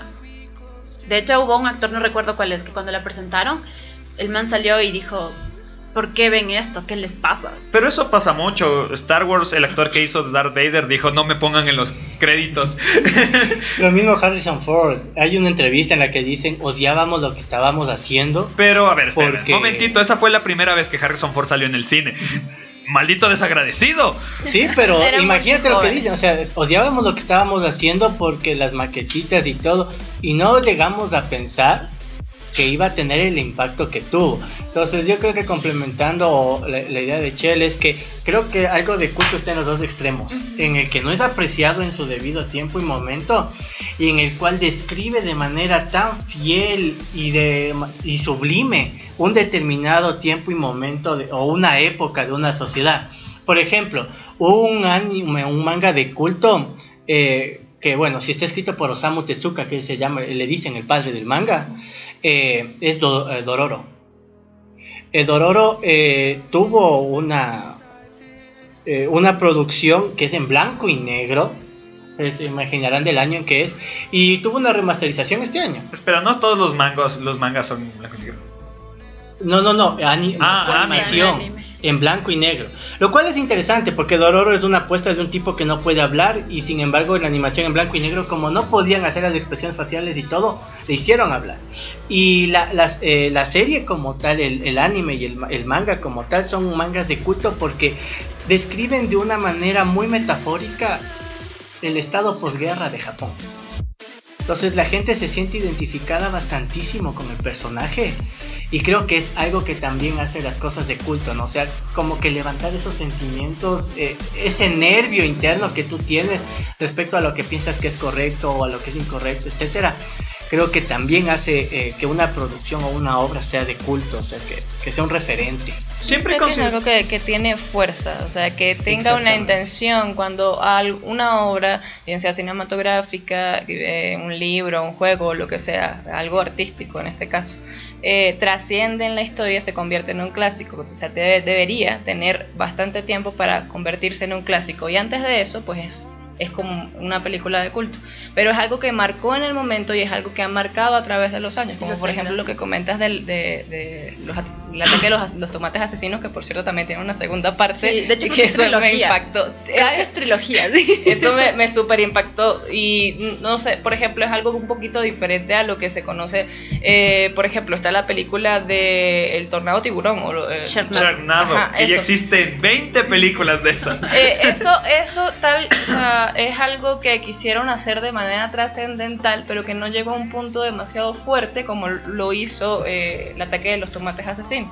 Que, que sí de verdad marcó un momento y, es algo como que debería tenerse en consideración. Por ejemplo, algo que a mí me parece que se está eh, formando como un clásico, algo de culto que se está viendo en esta época, además de los superhéroes, por ejemplo, que eso obviamente se nota bastante, es eh, la muestra de, de películas, de, producciones cine- cinematográficas personales. Me parece que estamos en una época en la que lo clásico se nota demasiado y están eh, muchas personas que conocemos desde hace mucho tiempo, por ejemplo, como Martin Scorsese eh, o Quentin Tarantino, que eh, han pasado y han trascendido en la historia y han marcado esa historia. Entonces llegan a un punto en el que sienten que tienen que hacer algo como que diferente. Y lo, lo diferente que están haciendo es como lo que hizo Alfonso Cuarón, que es que hacen su obra personal, como hizo él con Roma, Roma. como hizo... eh, la forma del agua de Guillermo del Toro, por ejemplo, eh, que Quentin Tarantino lo hizo con, con Once Upon a Time in Hollywood y me parece que lo está presentando Martin Scorsese con la película The Irishman, que obviamente él creo que lo dijo en una entrevista Martin Scorsese, eh, las películas que hago soy yo y todas son personales. Más allá del hecho de que él pueda considerarse un mafioso o un, un ex eh, militar que está matando gente porque lo ve como una justicia. No es eso, es que de verdad lo representa, representa lo que es él en sus películas. Y esta película en particular se siente demasiado eh, el Martin, el Martin Scorsese, y lo, lo, presenta en cómo veía, a mi criterio, el cine en la época en la que comenzó. Y es, es como, por ejemplo, eh, más allá de, de que una obra se convierta en clásico, está como que ah, la época. Ahí está la época que de los western, está la época de la contracultura. Y siento que por lo menos ahorita estamos viviendo la época de la. Cine personal. Del cine personal, sí, de la presentación, de las representaciones cinematográficas personales. Eh, y entonces, cuando trasciende en el tiempo, ya se vuelve un clásico. Ahorita lo podemos ver como que algo de culto. Y si en el trascende, mientras trasciende ese tiempo, no hay como que un subtexto, no, no hay como que algo que lo haga más profundo, que deje como que una marca moral, se sigue considerando una obra de culto. Y ya no sigue siendo algo tan clásico. Yo siempre he considerado que lo que hace de culto a una producción es lo que los fans logran sacar de eso. Es decir, bajo este concepto, Harry Potter se puede considerar de culto. Porque hay un montón de chicos que se consideraron Potterheads y hicieron su forma de vida y su forma de ver el mundo a través de los conceptos de Harry Potter. Los Anillos. El Señor de los Anillos, Star Wars, Star Trek. Sí, Star Trek, claro. son, o sea, son producciones que se volvieron de culto justamente por eso. Doctor Who. Doctor Who, Pokémon. Todo lo que nos gusta. Casi, casi, porque son, o sea, a ver, eh, Yo creo que Pokémon es un, un público un poquito más selectivo, o sea, Sí. como que no llega a... a- o sea, tú no puedes vivir, un, o sea, tú no puedes crear tu, sis- tu sistema mental a través de Pokémon, sí, pero sí puedes tener un referente del bien y el mal a través de Star Wars, ¿me entiendes? Tal vez un anime de culto sería Evangelion. Evangelion. Evangelion. Es Pero mucho más. entraría en clásico o en culto. Es- eh, ahorita estaba en culto. Ahorita estaba en culto. A lo que iba No, en clásico, clásico. yo creo Porque que, ya que Ya tenía- es con. que sí, eh, eh, de cuando comenzó Evangelio, eh, en a los principios finales de los 90. Mediados, finales de los 90. Sí, o sea, podría considerarse como que un clásico moderno. Y, eh, podría considerarse clásico moderno lo que está desde los 90 hasta, no sé, por ejemplo, el 2010. Justamente a eso era el tema de, de, este, de esta semana, porque, o sea, hay películas que ya se, o sea, películas, series que ya se consideran clásicas. Los Soprano son del 2002, creo, y ya se considera una serie clásica. Evangelion ya se considera un clásico. Los mismos Star Wars ya se consideran clásicos, ¿sí? Y la nueva trilogía, estamos hablando del hasta el 2005, ¿no? La precuela. Pero eh, del 2010 hasta el 2009 recién estamos viendo los que se van a convertir en clásicos en el futuro. Ahora, volviendo, eh, yo concuerdo con lo que dice Nati, que tiene que ver mucho con la época. Cada eh, época se ha caracterizado por cierto tipo de, de corriente cultural, ¿sí? ya sean los hippies, ya sea la época disco, ya sea eh, la era de la, del- la, la- ¿cómo es? la liberación sexual. Entonces, ha habido temáticas que se han ido tocando en cada una de, de las épocas y que han marcado, eh, que se han visto también reflejadas en el arte audiovisual, antes más audiovisual, después incluso en videojuegos. Eh, entonces, como ya he dicho varias veces, no es quien lo hace primero, sino quien lo hace cuando debe y quien lo hace mejor. Antes de, de las películas de Clint Eastwood y del Spaghetti Western, hubo mucha gente que hizo películas de vaqueros, pero creo que no hay película más representativa del género de vaqueros que el bueno y el malo y el feo. Sí.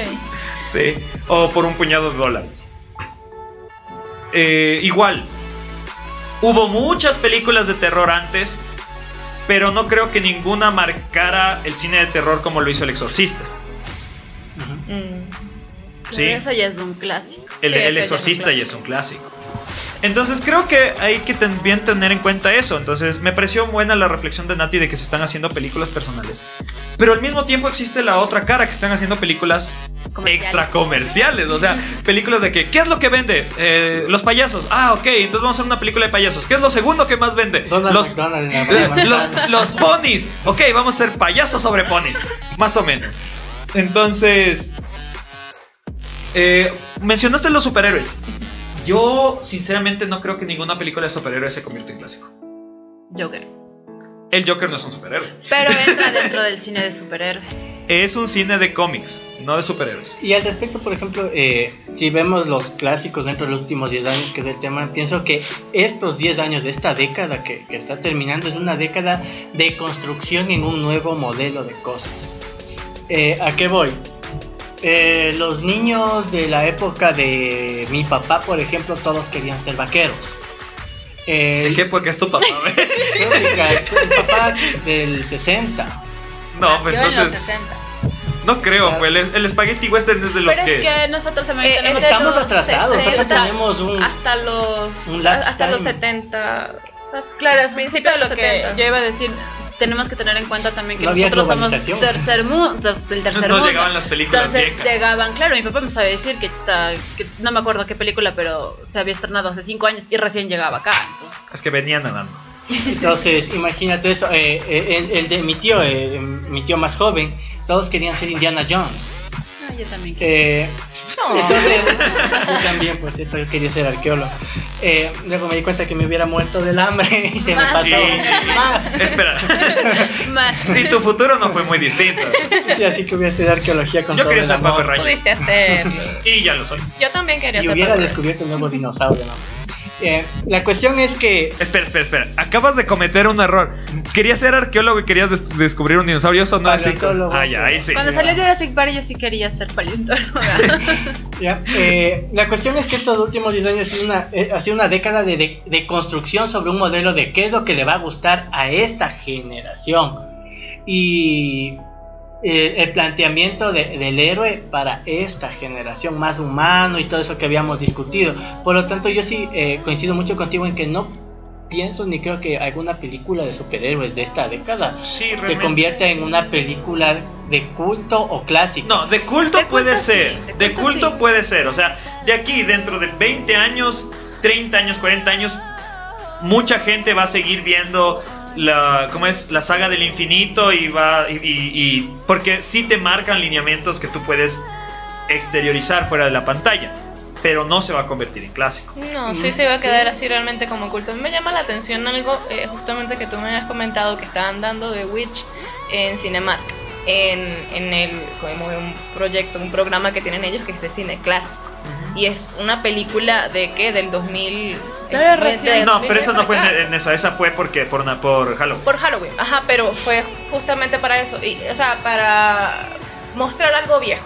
Y no estoy diciendo que ya sea eso algo considerado una película de culto o una película clásica, pero siento que sí puede marcar realmente una parte de, de- de- de esta década. Yo siento que más adelante se va a conocer esa película como, no sé, eh, ¿cómo que se llama la película esta eh, de, de Wickerman? Algo como eso, que, que, que fue algo que marcó bastante una época, pero que no muchos van a conocerlo. Sin embargo, van a muchos considerarla una, una película clásica.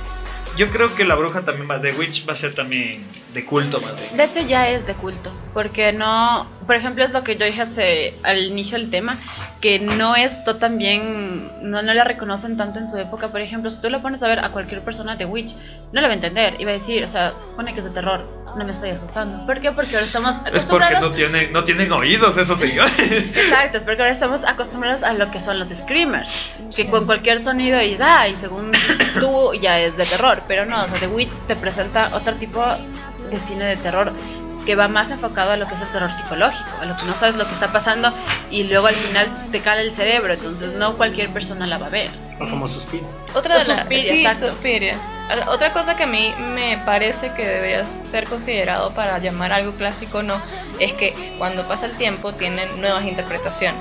Y yo siento que por lo menos The Witch tiene ese, Sí. esa, esa, esa particularidad que tú puedes volver a verla, sentir detalles y decir, ah, ya va, pero es que esto significa otra cosa. Entonces, eh, sí, sí, puedo- siento que puede ser considerado algo como de culto y siento que entonces es algo que tiene que tener al- eh, una obra para, para ser considerada de esa forma. Que cada vez que la veas te deje un mensaje diferente y que cada persona tenga una interpretación diferente. Y no solo eso, sino que en cada etapa de tu vida lo Ajá. interpretas de manera. Es como el Principito. O sea, tú lees el Principito de niño y es bacán, vino Sí. de viaje y es una aventura y todo. Y lees el Principito en tu adolescencia y luego lees el Principito cuando ya eres adulto joven y luego lees el Principito cuando eres adulto y cada vez vas recogiendo diferentes cosas de un mismo. Esa sonrisa se va transformando en llanto. Exacto. O sea, me pasó o sea, eso con el Sí, Principito. yo, yo también me acuerdo que lo había leído cuando tenía 7, 8 años y me había gustado. Y un día que estaba súper, súper depre, me dije, ve, ¿y cómo es un libro chiquitito? Dijo, me acaba en dos horas. Y empecé a leer y digo, wow, pero o sea, no, eh, no solo es profundo, sino que te, te mueve un montón de cosas dentro de tu psiquis y dentro Sí. de tu componente emocional.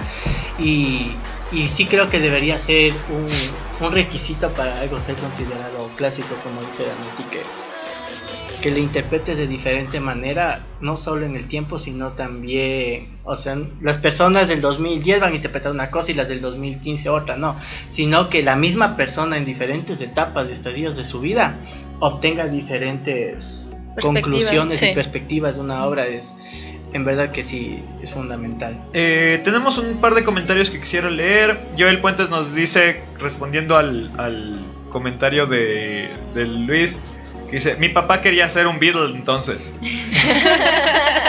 ya, llegó, ya, no- ya llegó Andrés Segovia y nos aplaude. ¿Qué tal Andrés? Hola. Hola, ¿cómo- El programa no es lo mismo sin ti.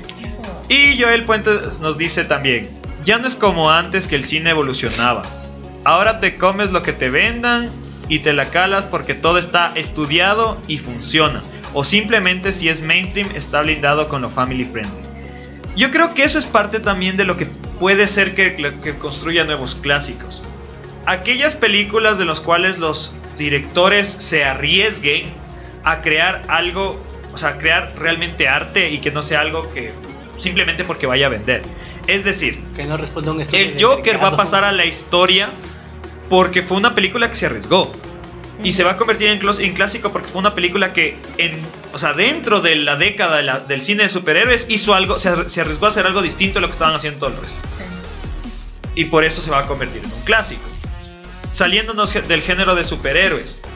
Yo no me he visto, pero yo creo que Roma podría también entrar.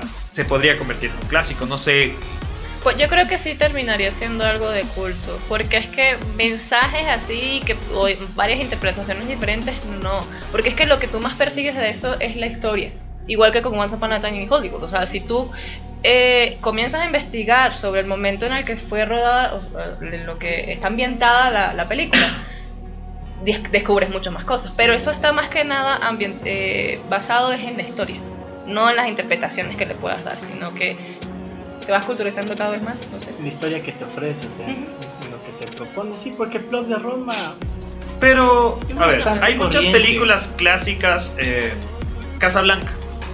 ¿ya? Casablanca no es una película que tenga muchas interpretaciones, pero es una película que te hablaba sobre, o sea, plasmó una época en el cine, tanto en la parte visual, cómo se hacía el cine en esa época, es una muestra, o sea, tú quieres saber cómo se hacía el, cine en esa época, mira Casablanca. Todo el cine del de- el cine de guerra antes de que se convierta en cine de tiros, porque Casablanca era una película de guerra, básicamente, de espías, de espionaje y... Entonces, no sé si tal vez desde ese punto de vista pueda ser que se convierta en un clásico, digo yo. Bueno, sí, sí, sí, realmente, porque es que, bueno, eh, el enfoque que yo le, le había dado justamente era de la época de las producciones personales, ¿no? Y creo que eh, Roma sí realmente va a trascender en eso y sobre todo eh, sobre en el hecho de que fue tan galardonada o sea, y que el creador es mexicano. Entonces eso la, la hace posicionarse mucho más alto. Pero aquí, por ejemplo, en los clásicos también creo que tendríamos que poner un filtro y es el, el campo en el que está. Por ejemplo, un, un clásico y película de culto, no sé, pero al menos clásico Pretty Woman. Pero eso es viejo, pues, loco. Evidentemente, eso es del, pero- Eso es del... No, no, pero... eh, 90 al- y qué, 90 y... Sí, que a, a lo que me refiero, sí, a lo que me refiero es que en sí no, no es que tú ves Pretty Woman y te deja un mensaje no totalmente un diferente a cada época que Sí, ves. es un Sí, clásico. es un clásico. Es un clásico. eh, en, en- en muchos aspectos, entonces creo que también sería de filtrar respecto a de qué habla o el, el tema que te propone, ¿no? O sea, no es una película profunda. No, full Sí. banal. Sí, es, es- es bastante superfluo, Y es un poco, yo creo que también luego ya que lo ves, por ejemplo, si de niña ves Pretty Woman y dices, ay, qué linda, ella conoce el amor de su vida y ay, qué y se acabó. Pero no, luego te pones a pensar y dices, o sea, loco, la man es prostituta y el man le está comprando. Pero Exacto, bueno, no entonces- sé, también yo creo que también podríamos analizar el hecho de cómo, por ejemplo, ahora Terminator es un clásico del cine, una de las joyas Sí. del cine. Pero yo recuerdo, no me acuerdo qué director, pero él da una cátedra y dice que cuando él estaba estudiando cine, entra el profesor de tal clase de cine y les dice, aquí les vamos a enseñar a hacer cine de verdad, No no, esas cosas de Terminator. Y este director dice, yo en ese momento pensé y dije, o sea, pero Terminator también es cine, porque por algo tiene tantos fans, por algo ya están sacando su secuela, y yo estoy seguro de que después se va a convertir en un hitsazo, y tuvo razón. A mí me recuerda eso a una clase que tuve justo en la Facultad de Comunicación, en mi primer semestre propedéutico. Cuando, eh, me daba una materia que se llamaba Literatura y Sociedad. Y el profesor era un, un escritor, entre comillas, ecuatoriano. Pero realmente, o sea, yo no soy crítico literario y aún así puedo decir que era muy malo. así de malo era. Y, y me acuerdo que él dio toda una clase explicando cuál era la diferencia entre literatura de verdad y literatura light de los bestsellers. Y yo me acuerdo que lo único que pensaba era, este tipo no ha abierto un libro hace... de- o sea, no ha abierto un libro escrito en los últimos 20 años nunca. Porque según él, todo lo que había sido escrito después de, la- de los años 70 ya era literatura light. No había un solo escritor nuevo que escribiera de verdad. Entonces, creo que también ahí entra un poco lo que es la resistencia al cambio, ¿no? Las nuevas propuestas, no solo en cine, en todo. eh, El ego dañino también, porque, o sea, no reconocer algo simplemente porque ay, es muy popular ahorita, entonces, como es Sí. popular, no sirve. Entonces, Claro. es, es terrible y eso pasa con todas las.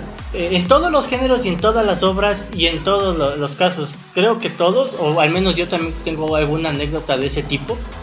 De alguna vez eh, yo practicaba teatro y un profesor de teatro que conozco full tiempo me decía, ¿qué estás leyendo? Entonces yo decía, a ver, estaba leyendo Cats. a Dostoyevsky y estoy terminando de leer las reliquias de la muerte de Harry Potter. Entonces, oye, ¿pero qué edad tienes?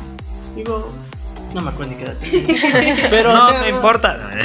No, no eres un, un guapo adolescente, tienes que leer, sigue leyendo Tolstoy y los, y los viejos autores y todo. Entonces eso le decía yo, pero los, los chicos van a entender más sobre xenofobia y sobre discriminación. Si es que leen Harry Potter, a versus leer El niño de pijama rayas. Claro.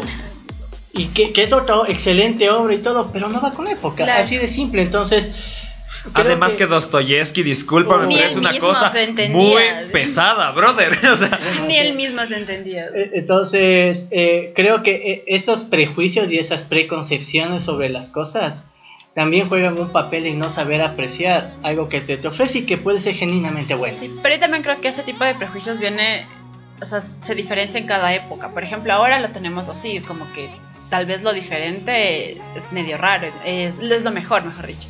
Es como que es lo mejor, ¿por qué? Porque apuesta mejores cosas y te va a dar la sorpresa.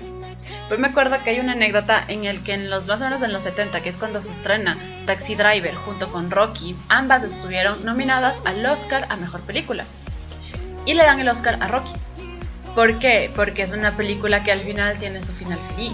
De que sí, que él consiguió, se esforzó, tuvo, ya se quedó con la chica y quedó, y bueno, no ganó, pero se convirtió en algo, como que en algo bueno a través de la enseñanza.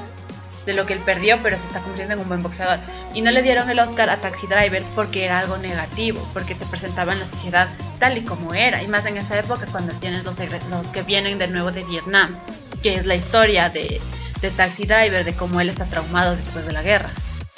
Y esa es una anécdota que han dicho varios directores de cine, que dicen que es por esa es la razón que Taxi Driver te- terminó perdiendo el Oscar en contra de Rocky. o sea, puede ser, pero hay que recordar que Rocky, antes de convertirse en Rocky que conocemos ahora, o sea, Rocky también era una película underground.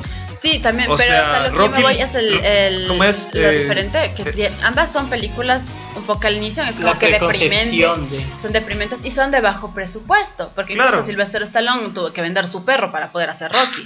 ¿Ves? ¿Qué más No, triste que eso? eso es muy O sea, triste. discúlpame. Ajá. Pero también creo que Rocky es una película full más fácil de entender y de digerir que de Taxi Driver. No, no, eso Entonces, sí. Pero Rocky sí, es una película, volviendo a lo que se decían ustedes, es una película que tú la puedes leer de muchas maneras. Pero es más fácil que Taxi Driver. Ahora es que ya está de moda y tú dices, ah, sí, Taxi Driver, ah, sí, sí, ya. Pero en esa época que estamos en los 70, estaba como que sí, es, arte y sí, bacán lanzar estrella a Martin Scorsese.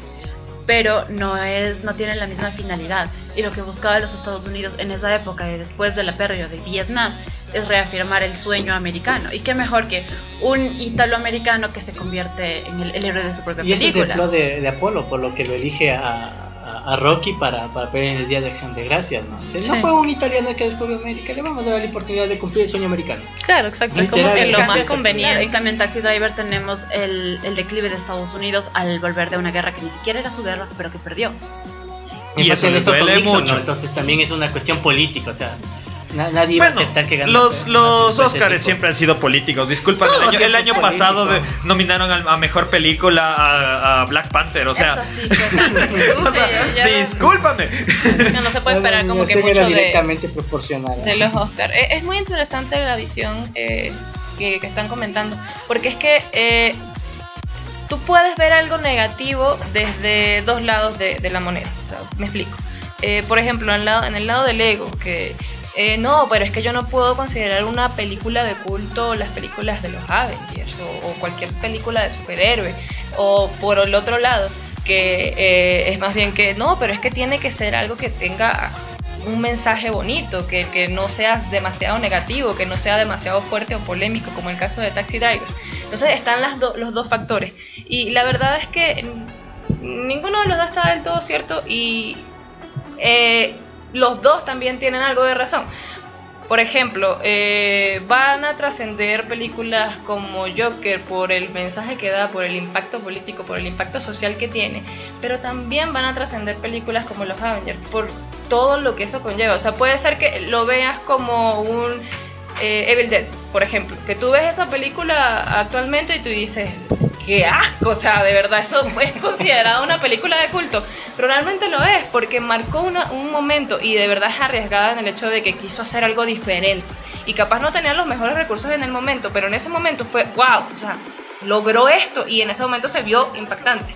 Y eso es, por ejemplo, lo que presentan las películas de superhéroes o la las películas de como los Avengers, que tienen demasiados efectos especiales. Allí se vio un- una, una estética visual brutal, o sea, de verdad De que se van a o sea, estudiar, se van a estudiar. eh, sí. claro, que lo van a ver así y van a decir, ¿cómo es posible que algo que se ve tan visualmente Bien. genial, o sea, muy bien, tenga un argumento tan Tan banal? malo. Sí, tan básico, Es que tan... aquí, justamente aquí la cuestión es eh, a lo que decía, o sea, en el respecto al, al cine de superhéroes, estas películas se construyeron para una generación y van a ser un referente para la generación X, que es la generación que nos sobreviene.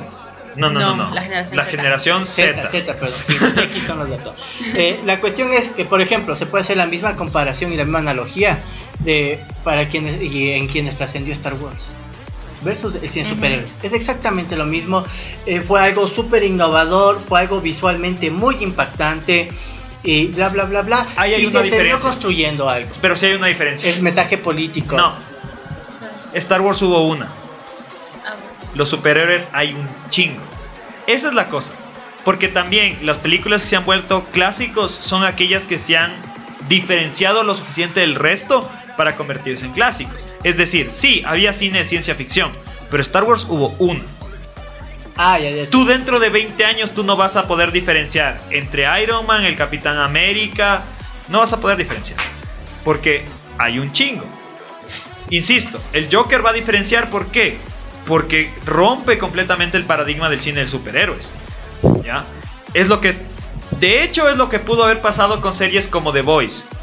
Que rompe el paradigma del cine de superhéroes, pero está pasando lo mismo. Ok, entonces vende también el superhéroe violento y el superhéroe humano. Vamos a sacar superhéroes violentos. Y no se, no se eh, sorprendan si es que en, en próximos años dicen que van a sacar una serie de Kikas. No se sorprendan si van a sacar una serie de Invincible. No se, sorpre- no se sorprendan si van a sacar una, una serie adulta de Hellboy. Una, una película nueva de Hellboy adulta. Sería genial. la Yo verdad. esperaba un multiverso de, por ejemplo, con, con Brightburn, porque yo pensé que iban a crear algo, eh, ¿cómo es que se llama eh, la película? Es igual de James Bond, eh, que es así como Kick-Ass, eh, super, superhéroe, superhero, algo así que, Sí. Que se llama, super, super se llama, es así de, de manada, así de, de simple. Y, y ahí yo veía como un multiverso que estaba creando el solito. Es que es eso. historia. El problema es que cuando hay tanto, tanto exposición, pasa, des- pasa desprevenido. Las cosas que llegan a trascender son aquellos que, aunque estén en un mar de algo que se parezca, sobresalen. Pero sobresalen todo- de algo. todas esas futuras posibles producciones que has nombrado, ¿para qué tipo de público son? Para el mismo que ve The Voice, para el mismo que está viendo. Pero no te creas tanto porque, por ejemplo, o sea, hay clásicos, digamos, de Ghostbusters, que ya es tanto de culto como un clásico. Los, obviamente los originales tenemos a Bill Murray, que Claro. ¿quién no ama a Bill Murray? Es uno de los actores que todo el mundo ama. Sí, pero ahora ya va a venir una nueva película. Obviamente no la, la, la anterior, Las- esa, las esa se borra, esa se borra. Sí, sí, esa. No existe. Ujú. Pero ya el próximo año ya tenemos una nueva película de, de Ghostbusters y ya no va a ser al- para el mismo para el mismo público, porque la anterior era como que para niños porque es fresca de ver Y para los niños de los así 80. es una- Pues, para los niños de los 80 era fresca de ver. Pero ahora va a apuntar a un público más family friendly, que esta vez sí va a ser políticamente correcto. Y con y niños. también para el público que la vio cuando era niño, que la va a volver a repetirse. ¿Qué es lo que el que es, de- es otra de las características del cine en los últimos 10 años? Que es cine nostalgia. Sí. Eh, quería mencionar otra cosa con respecto, volviendo a un argumento que ustedes dieron antes, eh, de que el- aquellas cosas que se convierten en clásicos son los que se pueden reinterpretar y se pueden obtener mensajes de ellos. Y se me ocurrió un, un ejemplo que dice que todo lo contrario. V for Vendetta. V for Ah, es un Vendetta es una buena película, bien hecha, bien dirigida, con un mensaje que ha revolucionado al mundo, porque todo el mundo utiliza la, la máscara de V for Vendetta, pero no es un clásico, Es de culto. es de culto. Pero también ahí entra el hecho de que ni al autor mismo le gusta, ¿no? Claro que al autor no le gusta No, nada. a Lamour pero- no le gusta. A Lamour se ve el espejo y dice que no le gusta. O sea, ¿Por qué no eres como yo me imaginé? Pero, o sea, no sé, yo creo que, por ejemplo, cuando salió V for Vendetta, hubo bastantes retractores que decían que no, que eso no es un superhéroe, porque la tachaban como una película de superhéroes en esa época, sí. Porque estaba basada en el cómic y en esa época para todo lo que está en un cómic era superhéroe. superhéroes. Pero te dicen Hasta que, que no. salió 300. 300 es un clásico. Apuesto a que 300 sí se va a hacer. Este un sí. clásico. Pero eso de lo de Alan Moore se va a hacer un clásico también. No, pero. No, sí es de Alan Moore. ese no es de Miller. También. No es de los dos. Déjame ver. Continúa. Pero bueno, o sea, volviendo al tema de for Vendetta, tenemos el, también la, la producción de esa película es de las ahora hermanas Wachowski, que son las que hicieron, bueno, en su época, los que hicieron Matrix. Entonces todo el mundo apostaba un montón por esa película.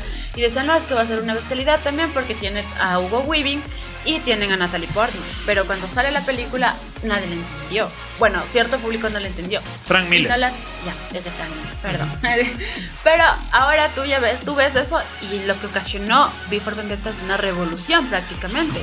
Pero aún así hay bastante gente que la ve y no es un cine normal, no es un cine para cualquiera. Cualquiera no va a decir, ah, sí, ahora por eso es Anonymous y se acabó. Claro. O sea, para mí, por ejemplo, respecto a- al ejemplo aquí puntual de Before Vendetta, es el nervio que toca. O sea, pienso que las producciones y las obras de culto también eh, son aquellas que tocan esos temas intrínsecos de la naturaleza humana como tal. Y, y Before Vendetta hace eso, o sea, toca literalmente el sistema de organización y de gobernanza de los seres humanos así como está, tal y como está. Y, y eso es un nervio o, o es una parte neurálgica del ser humano porque el ser humano bien o mal vive en sociedad. Entonces, el, el pedir unas sociedades más justas, más equitativas, al costo que, a, a lo que deba costar, eh, es, es muy elemental de- de- del ser humano. Entonces, yo creo que por eso es de culto, por, por el respeto que, que genera el ver, o sea, lo que te impacta. Por ejemplo, en For Vendetta, yo el primer día que, que vi, fue como que, wow. Wow. No, o sea, insisto, es una película muy buena. Muy buena, pero no es una película que se ha convertido de, de- o sea, en clásico. Matrix sí se convirtió en clásico. La Ahora. gente prefiere evitar las divergencias políticas y sociales bastante, entonces yo creo que por eso es una cuestión que no, no, no, no convierte en algo en clásico. Tengo, tengo una película justa, precisa para, para refutar eso. La vida es bella. La vida es bella le pateó el trasero, a- les pateó la mesa toditos y se convirtió en Pero, clásico. pero yo, yo te refuto eso Pero al es que respecto también de viene, una es que también viene de La una culpa. época, en una época en la que todo era prácticamente sacaban cualquier cosa del holocausto y era como que, ah, qué bueno. Ay, Pero pobre- es justamente Ay, eso. pobres israelíes, les vamos a dar Jerusalén porque en su, en, en su libro sagrado dice eso y como no tienen un país y nos sentimos muy culpables por el genocidio. Y así nos quedamos, y así nos quedamos sin, sin sponsors. por- Es que es de eso. Gracias, Lucho. Es de eso, entonces aquí es, es el componente eh, no solo político sino emocional. Ay, la regamos, o sea, hicimos algo terriblemente mal, o sea, algo Sí, pero horrible. es que es lo mismo que estás diciendo antes. Un Todo lo que vaya en político no contra de lo, fracasado. del, del- o sea, lo que sea un divergente político, no les gusta. Pero es que V for Vendetta es diferente porque eso es lo que está haciendo es rompiendo el estereotipo político. Te está abriendo la mente, te está diciendo, es que la, la misma frase que dice V, que dice B, eh, el gobierno no debe temer a su pueblo, el pueblo es quien el Pueblo el no debe pueblo temer no, a su pueblo- gobierno. el pueblo no debe temer a su gobierno, es, es al revés. Pero eso es lo que te vende la película. En cambio hay otras producciones que son, no sé, posguerra, antiguerra, lo que sea. Pero te venden la política como que los buenos son los políticos, porque ellos son los que dicen no, la guerra está mal, deberíamos Y terminar. Entonces ejemplo, con ese, con ese argumento, entonces con ese argumento, el Joker nunca se va a convertir en un clásico. Y no lo creo, la verdad. Yo no creo. Yo sí parece creo. una excelente película y se va a convertir en una película de culto porque hay que saberla apreciar. Yo sí creo que se va a convertir. Pero en un clásico, en un clásico como que alguien normal te coge y te diga, oye, a- a- a- vamos a ver The Joker porque nunca me aburro de ver la película y me la repito una y otra y mil veces. Yo conozco ya varias personas que me han dicho lo mismo. Eh, eh, evalúa el... eh, es que hay que evaluar eso, eh, el, el stand social, el stand... la postura social de las personas y todo eso. Yo conozco un montón de personas y de estudiantes, de estudiantes que dicen, ya sé por qué hablaban tanto de Joker, si es aburrida, lo mismo Verás. que este otro. Y no se aprecia el, el, el, el fondo en sí de la película. Yo considero que el Joker se va a convertir en un clásico por la siguiente razón. El Joker es la representación visual de la época en la que estamos viviendo. Nosotros vivimos en la época de la eterna depresión. La no es, o sea, 28 años. toda la gente que está viviendo en estos años, que- o sea, su vida adulta en estos años, estoy hablando desde los años, desde que tienen 20 años hasta 45, 50 años, todos están atravesando un y te lo digo porque he hablado con muchas personas y es algo que me eh, llama la atención personalmente. Hasta ahora no conozco una sola persona que yo le diga, oye brother, ¿cómo estás? Y me diga, loco, estoy bien, estoy feliz, me siento bien, me siento completo. Todos tienen crisis existenciales, tienen depresión, tienen ansiedad, tienen... Loco, eh, yo creo que los psicólogos deben estarse forrando de dinero porque no conozco O los una. En los dos. ¿eh? no conozco una sola persona que esté emóticamente bien. No, pero eso es lo, que- lo que tú haces más o menos, eso es ya algo más social.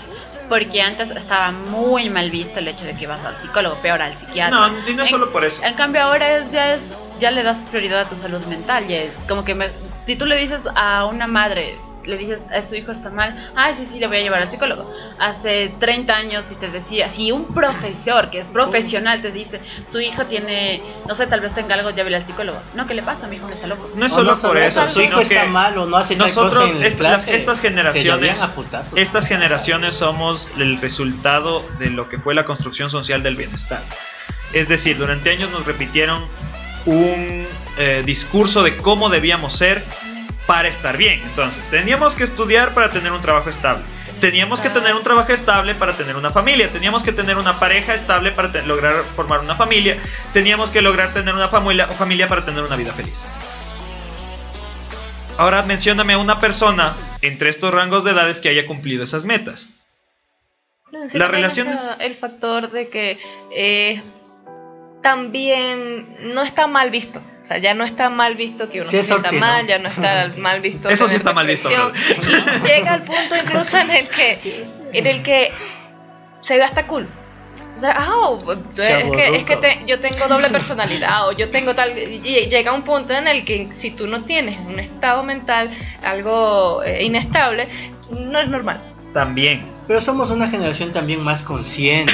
O sea, si tú ves la generación de nuestros padres o la de sus padres, no son conscientes del entorno global y total en el que se desenvuelve. Estaban en sus pequeños eh, eh, casas, en sus pequeños pueblos, viviendo sus pequeñas vidas y todo era perfecto en ese pequeño mundo de estas pequeñas Tampoco, personas. tampoco, porque recordemos que las generaciones que vivieron Vietnam, la Segunda Guerra Mundial, también entendían sus cosas. Y Ellos se y- preocupaban de guerra, sí, pero no se preocupaban de que no haya que comer. ¿Y qué significa una, guerra, No, Luis pero Fernando? lo que- La guerra significa plata. No, pero, o sea, yo entiendo el punto al que va. O sea, yo creo lo que tú tratas de decir es como que nosotros ahora nos preocupamos de qué va a pasar dentro de tantos años. Ellos se preocupaban de lo que pasaba en su presente y verán lo que harán en el futuro. O sea, no es mi problema. En cambio, ahora sí nosotros ya somos una generación más globalizada que estamos pendientes del problem- de los problemas de la otra orilla del mundo. Y podemos decir, no, es que si nosotros hacemos reciclaje, por lo menos el planeta va a durar un par, año más, par de años más. Pero si no tenemos hijos va a durar un montón más. Por eso no tengan hijos. A lo que Sí. iba, a lo que iba con mi argumento, a lo que iba con mi argumento es que el Joker representa justamente a toda esa gente que está emóticamente en malestar y que por eso se va a convertir en una película de culto. O sea, esta es la película que ha representado a toda una generación. Yo creo que es incluso hasta más con el, eh, los problemas políticos que hemos pasado, ya no solo en Latinoamérica, sino ya varios países. Sí, global. Entonces, es justo con el estreno de, de esta película que también se Es que la, la- una la hicieron muy bien, ¿eh? O sea, le atinaron, así como, a ver, ¿cuándo va a haber broncas? Ahí le vamos a lanzar. Sí, yo, la estoy de acuerdo, yo creo que sí también se va a convertir en un clásico y no solamente por lo que dice que me parece que es una excelente observación, sino eh, es por todo lo que lo que englobó esa película, es todo lo que lo polémica que se hizo, lo, lo, mucho que se habló de ella, es el hecho de hacer algo diferente con la propuesta de superhéroes que tanto se ve ahora, que fue una, una propuesta arriesgada.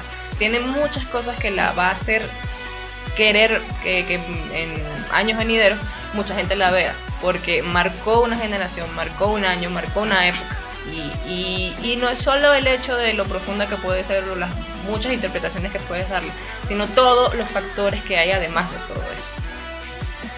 Ok chicos, lastimosamente se nos acabó el tiempo como siempre y solo hablamos de películas, no tocamos ni series de televisión, Ah. ni videojuegos, ni anime, ni nada. Sí, yo pensé en The Walking Dead. Así que creo que este es un tema que nos va, tenemos que tomarlo, tocarlo en algún otro momento. Por ahora chicos, ¿algún mensaje para despedirse? Adopten un perrito. No tengan hijos, No tengan hijos. no tengan hijos. Anda en contra del sistema, no. ¡Quémenlo todo!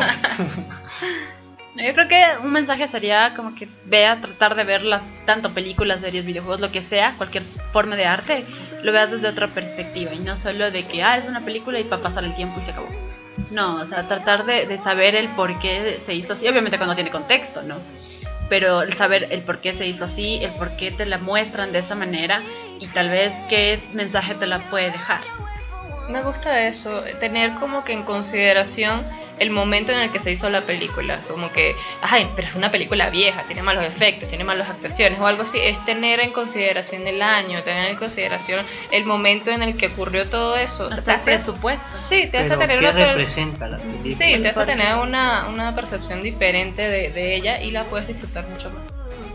Lucho. Sí, eh, justamente eso, ¿no? Eh, como que estar un poquito más pendientes, más atentos y más críticos a, a- a lo que consumimos. Porque si hacemos esto, el contenido que demandemos futuro- eh, en un futuro va a ser igual de mejor calidad, porque Sí. nos vamos a educar. Entonces el contenido que se demanda es así como el, eh, como el gusto, también debe educarse, debe cultivarse. eh, para demandar mejores producciones y mejores propuestas también, ¿no? Sí, que por favor también haya mejores Sí. propuestas. Ok, eh, ese fue el programa del día de hoy. Les recuerdo que nos pueden eh, escuchar en Spotify, Radio Public, Breaker y Google Podcast. También nos pueden escuchar en Radio Casa de la Cultura, 940M en Ecuador. Radio. Punto, no. radiocce.com en, en internet. Y ese fue el programa de el día de hoy. Muchas gracias por habernos visto los viewers y por habernos escuchado a quienes escuchen el podcast. Nos vemos y nos escuchamos la próxima semana. Que la fuerza los acompañe. Chao. Adiós.